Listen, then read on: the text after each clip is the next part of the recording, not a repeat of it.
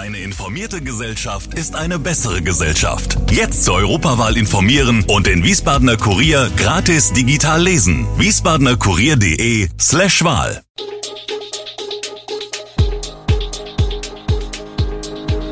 Gude, unser morgendliches News Update. Das Wichtigste aus Wiesbaden für Sie im Überblick. Guten Morgen aus Wiesbaden an diesem 23. August.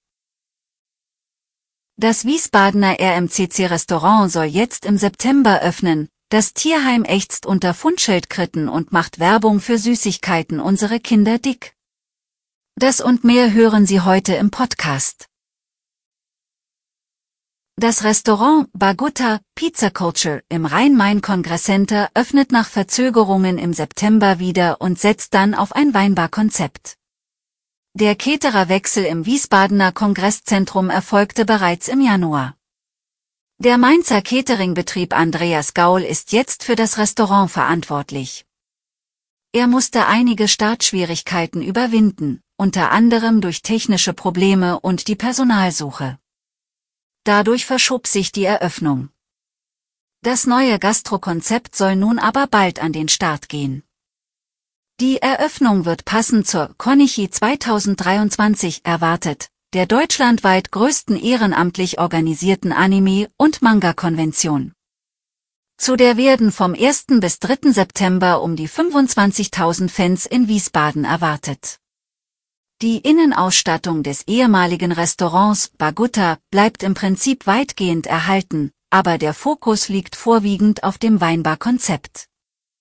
Und da Gaul mit einem erfahrenen Gastronomen als Partner arbeitet, ist er optimistisch, neben der Konkurrenz im Umfeld des RMCC bestehen zu können.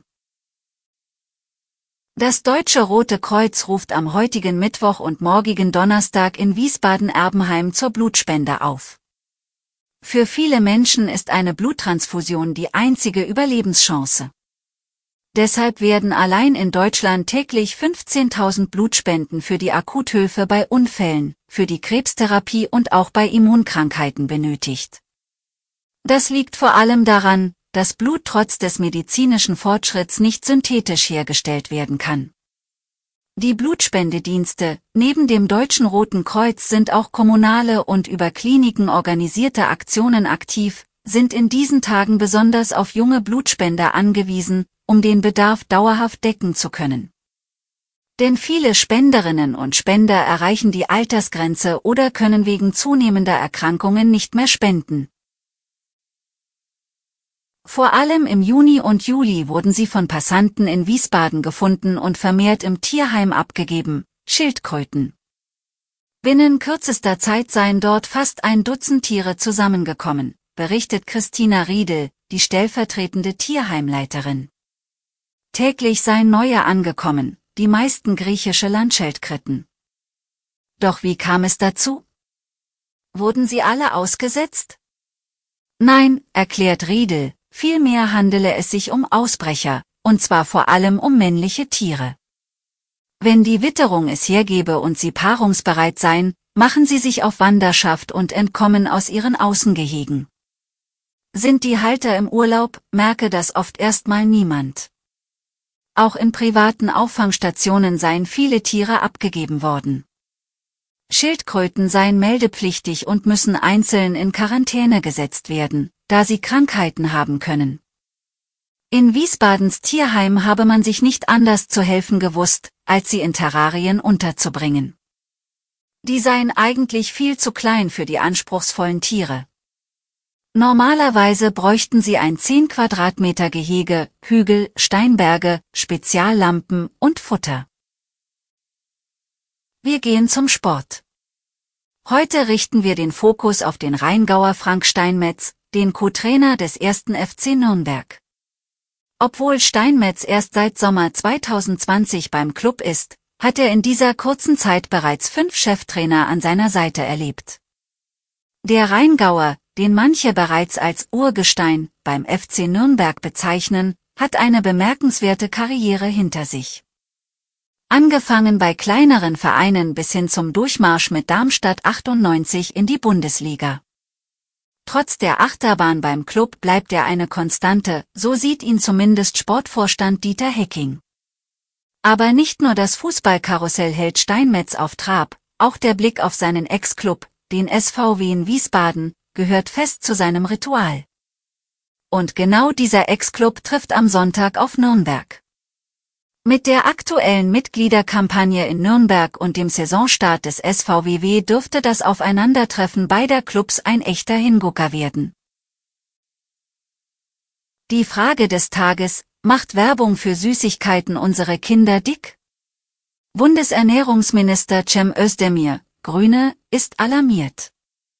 Fast jedes sechste Kind in Deutschland ist übergewichtig oder sogar fettleibig. Als Antwort darauf hat Özdemir das Kinderlebensmittelwerbungsgesetz, kurz KLWG, vorgeschlagen. Seine Idee, ein Werbeverbot für ungesunde Lebensmittel wie Schokoriegel, Chips und Cola, insbesondere in der Nähe von Kindern. Doch diese Initiative wird kontrovers diskutiert. Während viele die Maßnahme unterstützen, gibt es auch Kritiker, die argumentieren, das Gesetz gehe zu weit und komme einem generellen Werbeverbot für Lebensmittel gleich. Die Debatte ist in vollem Gange und auch innerhalb der Ampelkoalition gibt es Meinungsverschiedenheiten. Wegen der schweren Brände nahe der Hafenstadt Alexandropolis erhält Griechenland erneut Hilfe anderer europäischer Länder. Um die Brände zu bekämpfen, sei weitere Hilfe auf dem Weg, postete am Dienstagmorgen EU-Kommissar Janez Lenacic, der für Krisenmanagement zuständige EU-Kommissar, auf der Online-Plattform X, zusätzlich zu zwei Löschflugzeugen aus Zypern und Feuerwehrleuten aus Rumänien sind fünf weitere Flugzeuge und ein Hubschrauber sowie zusätzliche Feuerwehrleute auf dem Weg, schrieb er. Die Hilfe kommt demnach aus Deutschland, Kroatien, Schweden und Tschechien. Zwei der Löschflugzeuge seien aus Deutschland angekündigt, sagte ein Sprecher der griechischen Feuerwehr dem Staatssender ERT. Die Hilfe erfolgt im Rahmen des Katastrophenschutzmechanismus der Europäischen Union, den Athen in diesem Jahr bereits für andere Großbrände angefragt und erhalten hatte. In Griechenland toben seit Tagen an unterschiedlichen Stellen im Land gewaltige Wald- und Buschbrände. Vor allem die Stadt Alexandropolis und der Nationalpark Dadia im Nordosten des Landes sind betroffen. Alle Infos zu diesen Themen und noch viel mehr finden Sie stets aktuell auf wiesbadener-kurier.de. Gude Wiesbaden ist eine Produktion der VRM von Allgemeiner Zeitung, Wiesbadener Kurier, Echo Online und Mittelhessen.de. Redaktion und Produktion die NewsmanagerInnen der VRM. Ihr erreicht uns per Mail an audio.vrm.de.